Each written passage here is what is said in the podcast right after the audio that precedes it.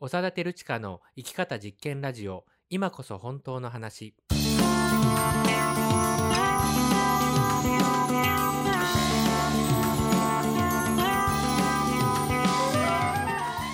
嘘っぽすぎるこの世の中で自分らしく生きるためにはどうすればいいのか。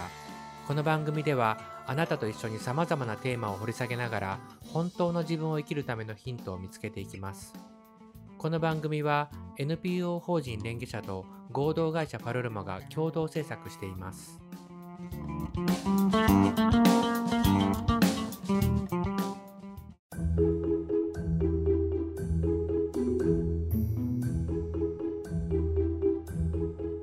改めましてこんばんは、長田照親です。今こそ本当の話、今夜も始めていきたいと思います。よろしくお願いします。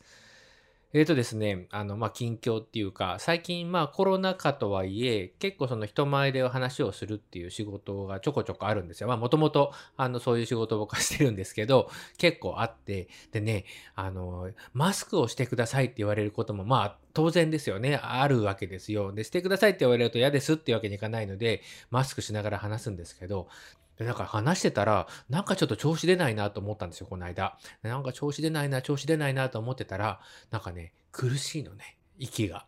なんかね、普通に会話してる分には、あの、大丈夫。メガネ曇っちゃうな、ぐらいで喋れるんですけど、人が何十人もいる場だと、なんかね、やっぱちょ声を張るでしょ当たり前だけど、そんなボソボソ喋らないから、声を張って話すとね、なんかもう酸素が足りないみたいで、はい、それで、みたいな。ちょっとごめんなさい、今マスクで苦しんでとか、なんか言い訳しながら喋っちゃったんですけど、なんかなんとかならないものなのかなってね、えー思いましたっていうことです。はい。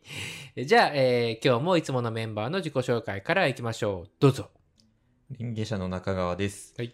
えっと、私、あの、コンビニによく行くんですけれども、ああ、そうでしょうね。あの、最近ですね、あの、カフェラテをカップで買ったらですね、あの、バーって出てくるじゃないですか。途中で止まりまして、で、店員さんに止まりましたよって言ったら、おばちゃんの店員さんがこう、あーごめんね、みたいな感じで来て、なんか裏側見せちゃってごめんねって言いながら、こうガバってマシンを開けて、そこに牛乳をドボドボドボってこう入れるという、あの、シーンに出くわしまして、なるほど。あの、こんなこともあるんだなって思ったという。ね静かな不幸だよね。そうですね、んんんそういうのちょいちょい僕はあるんですけど、うんうんうんなんか最近だとそういうのがありました。なるほど。寒い日だったりするとちょっとね、辛そうですね。辛いですね。はい。どうぞ。はい、連携者の島です。はいえっ、と、まあ、近況というか、あの、iPhone 12 mini を買いましたと、先月ですかね。あの、こちらでも報はいはい告したんですけれども、あの、ケースを探してます。ミニの。なんか、もういなくなったんですか、ねそう、なんか飼い犬を探しています的な感じで。赤い首輪をしているケースです。違う違う買ったんですけど、ネットで購入したんですけどはいはいはい、ちょっと思ってた感じと違うものが届きましてなんか色がち、見たのと違うなって感じで、まあ、つけてるんですけど、今それを。なるほど、なるほど。なんかいいのがあったら教えてください。以上です。はい。まあ、そういうことなんで、ね、教えてください。はい。まあ、あのね、そうやってケースが見つからないっていうことで、まあ、悩んでいるっていう、はいえーそうですねことなんです。今日はちょっとそんなテーマです。えー発表します。悩み大きいものよ。はい。これは中川さんですか？はい。はい、えーちょっとどういうことを話したいっていうことなのか説明してください。はい。これ、悩みを相談することが難しいよねっていう、うん。あの、テーマで、なんか、昔からっていうか子供の頃から、なんか悩んだら相談するのよってこう教えられて、あの、うんうん僕はずっと生きてるんですけど、うんうんでも、なんか結局相談しても、あ相談してもっていうかうまく相談できなくて、うんあなんかこう、自分で決めるみたいなことが多くて、うんで、なんか相談しない人間にのまま育ってしまったんですけど、うんあのこのままでいいんだろうか これ自体も悩みなんですけど。なるほどね。あ、はい悩みだね。確かに。それ島もねさんどうですか相談。悩み、ちっちゃい悩みはね、すぐ相談しますけどね。ご飯何食べようとか。なんだろう、何かどっちがいいかなとか、洋服とか。うんうんうんそういう簡単なものはすぐ相談できるけど確かになんかふ深いっていうか自分の中にしか答えはないみたいなのは相談しづらいっていうか何を相談したらいいか分かんないみたいなのはありますね。うん、僕もね、相談は、あんましないですね。うんなんかもう仕事みたいになっちゃうとこれどうもそのほうれん草的な報告連絡相談の相談とかはしますよ。そういうのはするんですけどいわゆるこのまあパーソナルなうんことですよね、うん自分に関することでなんかこう、まあ、悩んでるっていうかねずっと頭にあるようなことっていうのを、っうんていうことだようんね。いやでも相談はしたいよね。そうしたいですね。なんかうんしたいっていうか、まあうなんだろうね。なんかそのいいいい相談の仕方を身につけたいとは思いますね。なんか僕がその相談できないなってすごく実感したのがあの就職活動の時でうん。なんかこう大学の先輩とかうん。バイト先の先輩とか、うん。あのボランティアしてた時のそのボランティア団体の同じメンバーとか、うん。なんかいろんな人に、まあ、一応相談はしたんですよ、うん。どういう感じがいいかみたいな。うん。うん。なんだけどなんかうん。どれもねちょっとうまく再現できないんだけど やっぱなんかうまくいかなかったっていううん。その感じがあって、うん。相談できてよかったなっていう感じにならなかったってそうそうことだね。そうそう、ん。なんかね相手が悪いっていうよりかはねなんか自分がうまく相談できてないなっていううん。なんか感じがあって、うん。で結局その後自分でこういろいろ考えて進路を決めてそれ自体は問題ないんだけど、うん。なんかうまく相談できない自分みたいなのがなんか以降ずっと更新できてないんですよね。なんかあの就職活動の時とかってさ OB なん訪問訪問、うんうんうん。就職活動ししたことないからちょっとごめんなさい。あんまりちゃんと知らないんだけど、はいはいはい。なんかそういう基本の相談パターンみたいなのないんですか、あると思いますね。OB 訪問って何？それはその就職したい会社に勤めている大学の先輩あ、そうそうそうそうそう。を訪ねる。そうそうそうそうそうそう。なんかメーカーに入った方はそのメーカーで働いているうん自分と同じ大学のうん。先輩にまずなんかアポイントを取って、うん。なんか多分いろいろ志望動機をなんか説明して、なんかこうんどうですかね？うチェックしてもらったりとか、うんな。んかどんな会社なんですかっていうのをその人からなんか聞くとかね、まあ、同じ大学だとちょっとなんか話しやすいっていうのがあるもんね。そうそうそうお互いになんかこう。顔見知りじゃなくてもね。そうそうそうそうそう、なんかねでもそういうのもやったりしたんだけれども、なんかねこう向こうからするとねやっぱ何に悩んでるのかちょっとよくわからないなみたいな感じのうんコメントがうんうん 俺の場合は多かったかな、うん。そうだそう自分でも自覚があったんですけどやっぱごちゃごちゃしてることを、うん。なんかこう相手にうまく伝えるっていうことがなんかできない、うん。あの相談だからまだ決まってないことだからね。ごちゃごちゃしてんだけど、うん。なんかそれをこううまく伝えることができないみたいなのがうんなんかあったなっていうふうに思いなるほますね。どね。なるほどね。島さんはどうですか？いやでもさっきも言ったけどそういう選択肢がもうすでに自分の中であってどうするっていう相談はしやすいんだけど自分でもつかめてないことはやっぱり相談しづらいっていうかなんだろうな何を話したらいいか分かんなくなっちゃうからやっぱり外に出せない自分の中である程度こう整理してからじゃないと人に聞く前にやっぱり自分で解決っていうか、うん、しちゃうなって思います。うんまあ、だからあれだね、その2段階あるっていうことですようね。んなんかその相談、なんていうのかな、整理するためのうん相談みたいなのもあるしはい、はいはい。整理されたら整理されたでどうしようみたいなうんうんうんうん。2段階ありますよね。ありますよね。はいはいはいはいうんまあ整理するための相談とかっていうのは割とこう作業に近いのかな。んねまあそういうちょっと心の中のことなんかだとそういうところをこう普段やってないと作業っていう言葉っていうのはあんまりピンとこないかもしれないですけど、うんうん。ねどういう風なものが自分の中にあるのかっていうのをこう取り出してうん。名前つけていくみたいなうんうんうんうん。ことですよね。そうですね。まあでもうん整理するときになんとなく一人だけだと整理しづらいっていうのないですか？そうですね。うん。無理ですね。なんかうんぐるぐる回っちゃう。ん。なんか結局同じことずっと考えてるみたいな感じになっちゃう。自分の内側の出来事だからね、うん。自分しかいないしね、うん。うん。なんかちょっと整理したいんだけどみたいな感じの相談とかだと違うんですかね？そうなると。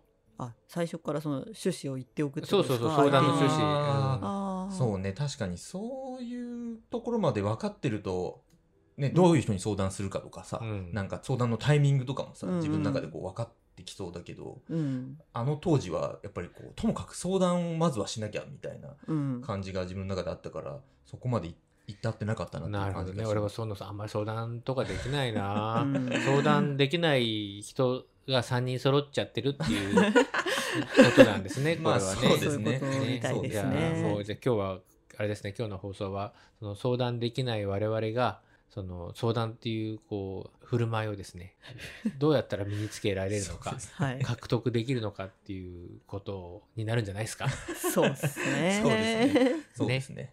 そういうことですよね。そうですね。うん。まあだからその整理するための相談っていうのもそうだし、うん。うん整理されたら整理されたでどれがいいかなっていう。うん。でもさっきの志麻さんの話だと、うん。整理されるっていうところのハードルの方が、うん。むしろこう高いってこと、そうですね。結局悩んでることってやっぱ答えは全部自分の中にあるじゃないですか。うん。相談相手に答えを求めてるわけじゃないなと思って答えてほしいわけじゃないから、うん。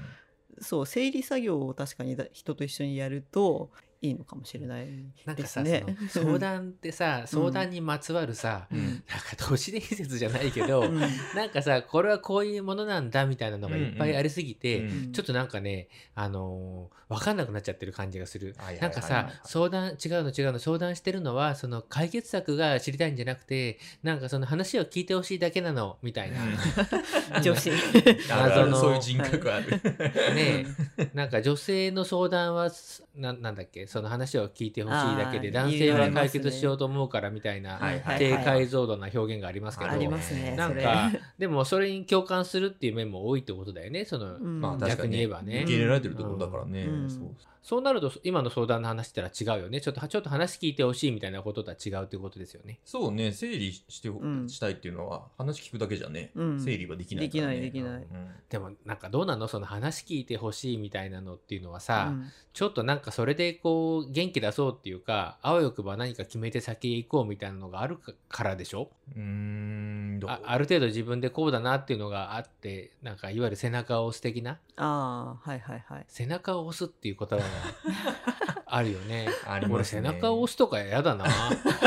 後ろからね、ドン。背中を押さ俺ななんかねとにかくこれこれをやられたらイラッとするっていうのがあるなっていうことになうん何年か前に気づいたんですけど、うんうん料理をしてる時に、うんその後ろからお尻のところにポンってあ誰かに当てられるっていうのが この野郎ってすごい殺意を覚えるっていう多分なんか前世で何かあったんだと思うんですけどそのお尻とお尻がぶつかりやすいじゃないですか。あそうね。まあ作業してる人が作業何人かいるとね。そうそうそうそう、それがポンってこうぶつかるってなんかうっくってなんかもうすごい殺意が芽生えるって 何でしたっけ今日の話でなんかとにかくそういうね、うんあのことがあるっていうのはありましたけどね。そうね。だからなんか悩み相談の話って基本やっぱりごちゃごちゃしがちだから、うんなんかこっちが悩み相談してんのに逆に向こうの悩み相談になったりとか、うん。で向こうもそうなっててまずいと思ってんだけど、うん。もう話してるからこの話を一応しなきゃみたいな感じになってなんか俺も、むそうだなみたいな感じで結局何だったっけみたいな。で話せてよかったねみたいななんかそういうのは何度か繰り返した記憶が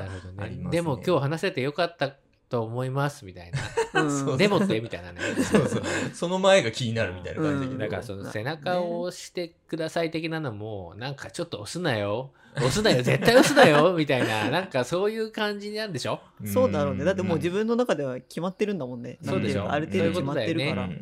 ね、A 君と付き合ってるけど別れて B 君と付き合っちゃおうかと思うけどでもなんか良くないよねみたいな。それってあれでしょ？押すなよ。押すなよって言ってこうプールの縁に足をかけてるっていううんことですよね、押してほしいってことだね、うん。そうだね。うん、なんかそういうの嫌だな。そうね。そういう相談を持ちかけられたらきついね、うん。結局さそれってさ加担することになるじゃそうそうそう。ないですかそう思います。確かに。うん。相手が相手として判断するんじゃなくて、うん。その加担する。だからなんか何でも肯定するみたいなさなんか「ううんわ、かるそうだよね。うんわかるわかるわかる」みたいなうん。こと言いながらちょっとメールチェックするみたいな「あ LINE 来てた」みたいな。なんかそういうのとかも同じですよね。うん。そうね。そうだね。絵に浮かぶようなね、うん。もうなんかカフェとか行ったらやってそう。5組ぐらいすぐいそうな感じのなんか。ペッパーとかがやってくれそうな気がするけどね。そうそうそうそう無批判肯定モードとかにしたらなんか。うんよっ「ぽど上手だね。ゆうやっちゃいなよ」みたいな。う んはいはいはい。背中押すモードもありそうだね、うん、そういう相談は受けたくないですね。でも受けた時にだからこうなんていうの悩みの輪郭をその人が知りたがってる時だとちゃんと聞いてあげられるっていうか質問できるじゃないですか。うん。そうああそうそう。そう、そういうのはなんていうかまあ相談されてても、うん。なんか話したいんだなっていうのはわかるけど,、うんね。背中を押しての相談されるパターンはちょっと聞く気それはがしますよね。相談であって相談じゃないってことだよね。なるほどうん。なるほど、ね。はいはいはい2種類2種類っていうか違いますねそれは。うん。うん。まあ整理したいっていうのは要するにさ未整理だっていうことだから、うん。なんかちょっとどこからどこまでが自分の考えなのかはっきりしなくなってるとか、うん。なんかそのなんかこれについて話してる気がするんだけどなんかもっと違うことのような気がするみたいな。ん。はいはいはい。ね、うん。まあ例えばその就職先について迷ってるみたいだけど実は、えーなんか親子関係だったとか、うん。なんかあるじゃんそういうのって、はいはいあるあるある。なんかそういうこうフォーカスが定まらない時にいろいろ質問してもらえたらいいかもね、そうね、うん。質問してもらえるのはありがたいね。うんでもそこでまた僕のねなんか嫌なあれがあるんですけど なんかこうやってたくさん質問するといいよとかうん。ああ、そうね。なんかこうやって自分の力で決められるように援助するっていうことだと思うとか言われると なんかわけもなくイラッとするんですよ。まあそれはなんかやっぱ嘘っぽさを感じるからなんだけどね。あ手法みたいな。そうそうだうん。言葉とかやり方そのものが違うってわけじゃないんだけど、なんかすごく安易に、うん。ななんか俺大事なことだと思うわけそういうのって、大事なことなのになんかさ分かったよもう分かってるんだみたいな感じでうんすごく粗末になんかうんそういうの扱ってるみたいなのを感じるとなんかすごい嫌だなって思はいっちゃうんですよね。はいはいはい。まあそんなこと言ってるうちにねもうあっという間に前半終了ですよ。なので後半はですねこの相談力のない我々がいかにして相談というものを獲得していけるのかっていうことについて考えていきたいと思います。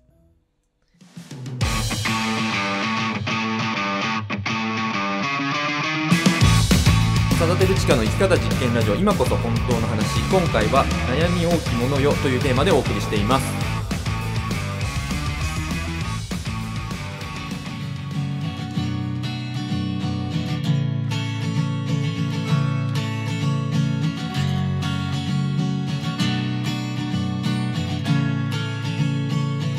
悩み大きいものよ。時代は変わってる。べてのことがあらゆるものが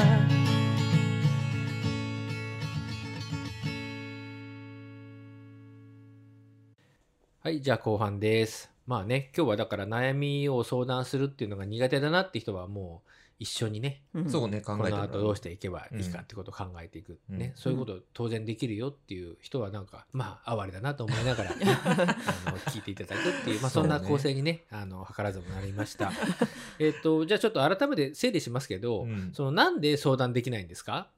あの僕の場合なんですけどあのなんかこうまず自分がごちゃごちゃしていることだから、うん。話しにくいっていうのがあるし、うんあと僕の場合あの付き合わせるのがすごい罪悪感があるんですよね。なんかこう悩み相談みたいなのをするのになんかそういうごちゃごちゃした話を聞いてもらって理解してもらわないとうん。相談にならないから、うん。なんかそれが罪悪感あるのとあと最終的に自分が決めるから、うん。なんかこの時間意味あんのかなみたいな、うん。なんかそんな風にちょっと思っちゃうのがなるほどできね。ない理由なんかその自分の話をするっていうのをその付き合わせるっていう感覚で取るっていうのはすごくさ多いよね。うんなんかそういう人増えてるなっていう気がすごいするんですよね。うんなんかさなんかちゃんと扱えばあのお互いの話になるんだよね。あー。まあそうお互いの話は言い過ぎかもしれないけど、まあ面白い話になるっていうか、うん。うん。本当に表面的なことだけ聞いてると、ほんほんほんみたいなさ、うん。感じであれだけど、なんかちゃんとこう掘り下げた話ができると、うん。まあちょっと自分も関係してくるような、うん。う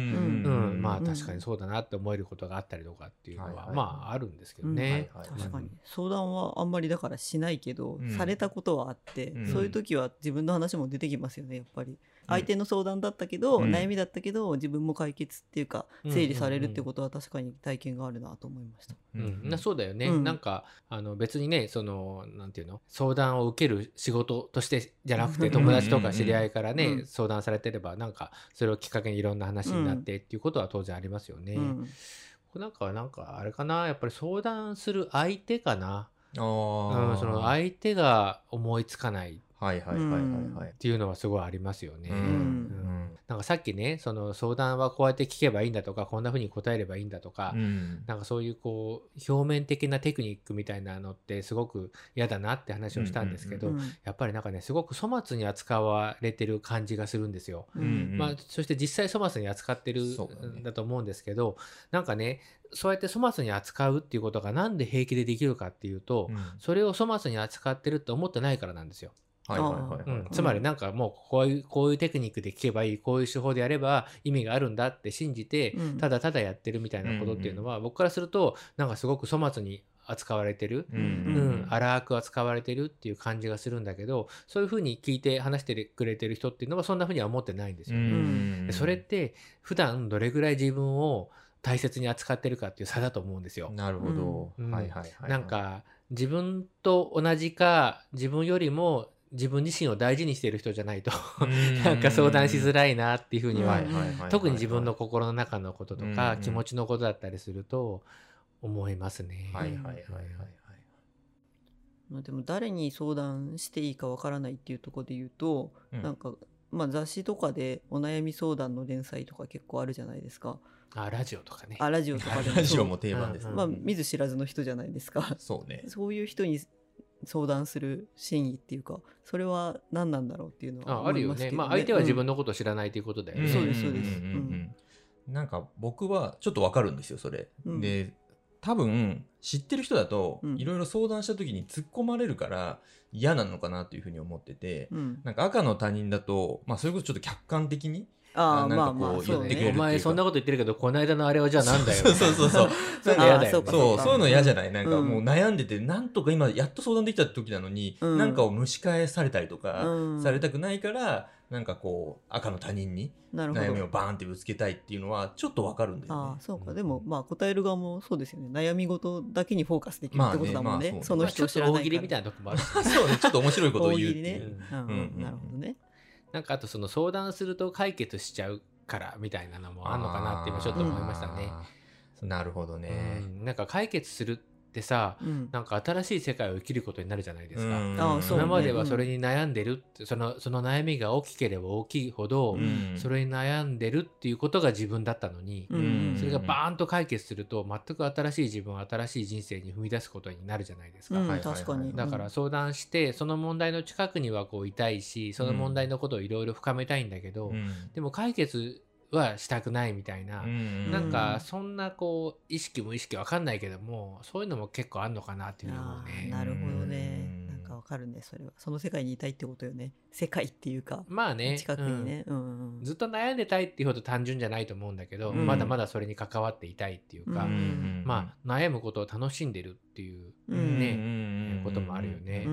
うん。まあ、楽しむっていうことで言うとそのなんかこういう悩みだと思ってたっていうのがもっと違うより深い悩みなんだ、はいはいはい。つまりより深く悩めるっていうのかなより深い悩みっていうか、うん。うん、なんかそれが掘り下げられてうん。一個下の次元までこう、まあ、下の次元っていうか上の次元っていうか、うんうんもう一つ違う段階までそれが深められるとうん。なんかまた新しい悩みっていうのを持つことになるんだけど、うんなんかそれってこう生きる深さがこう変わってくるっていうか、はいはいはいはい。うん。あこれはこういうことだったんだ、ね、その悩みはさらに深い悩みにつながってしまったんだけど、なんかそれそのものにはこうなんか生きる喜びであるとか実感であるとかその自分自身っていうものに触れるなんかさあのフィーリングであったりとかなんか意外にそこはこういいものってあんのかなっていう、うんそんな感じをちょっとするよね。うんその悩みが深まるっていうことは何ですかねそのそれが生きることに深まるっていうのがちょっとどうどういうことなんですかね？自分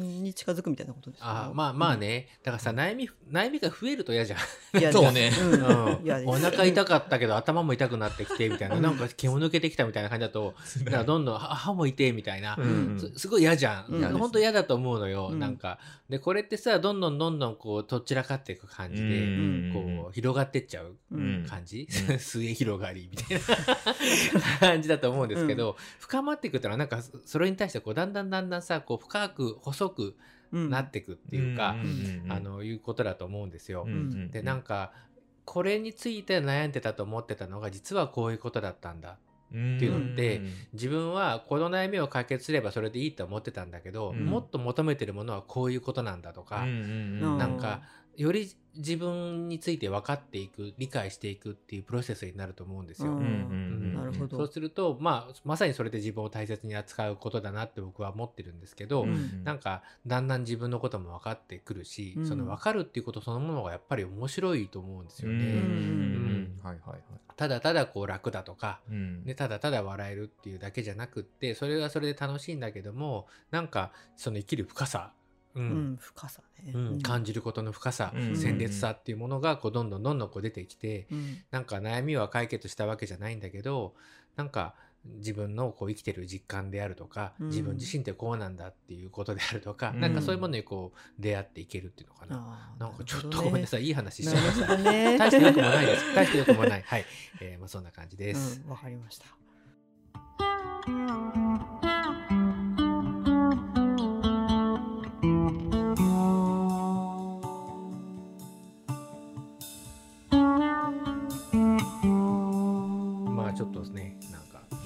時間がそろそろあれなんで、締めに入りたいと思うんですけど、まあ今日はその相談力のない我々がですね、うん。その相談をできるような感じになるにはどうしたらいいのかっていうことについて、まあ、取り組んできたわけですけど、うん。まあ、ちょっとなんとなくこういい話でお茶を濁した そしてその話もさほどでもないんじゃないかっていう批判もあるっていうね。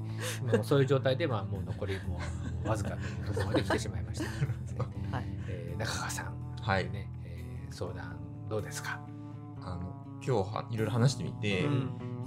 ちゃんと相談するっていうことをやってなかったかもなとはちょっと思いました。なんかこう、当たり前なんですけど自分で考えて悩むのと、うん。やっぱり相手とやり取りしながら悩むのはうん。違うものだと思うんですよね。うん。だからそれにはそれなりのなんかこうなんていうの振る舞いとか、うん。なんかこうやっぱりちゃんとこう相手に自分のことを伝えるみたいなのは、うん。まあ必要だったなっていうふうに思って、うん。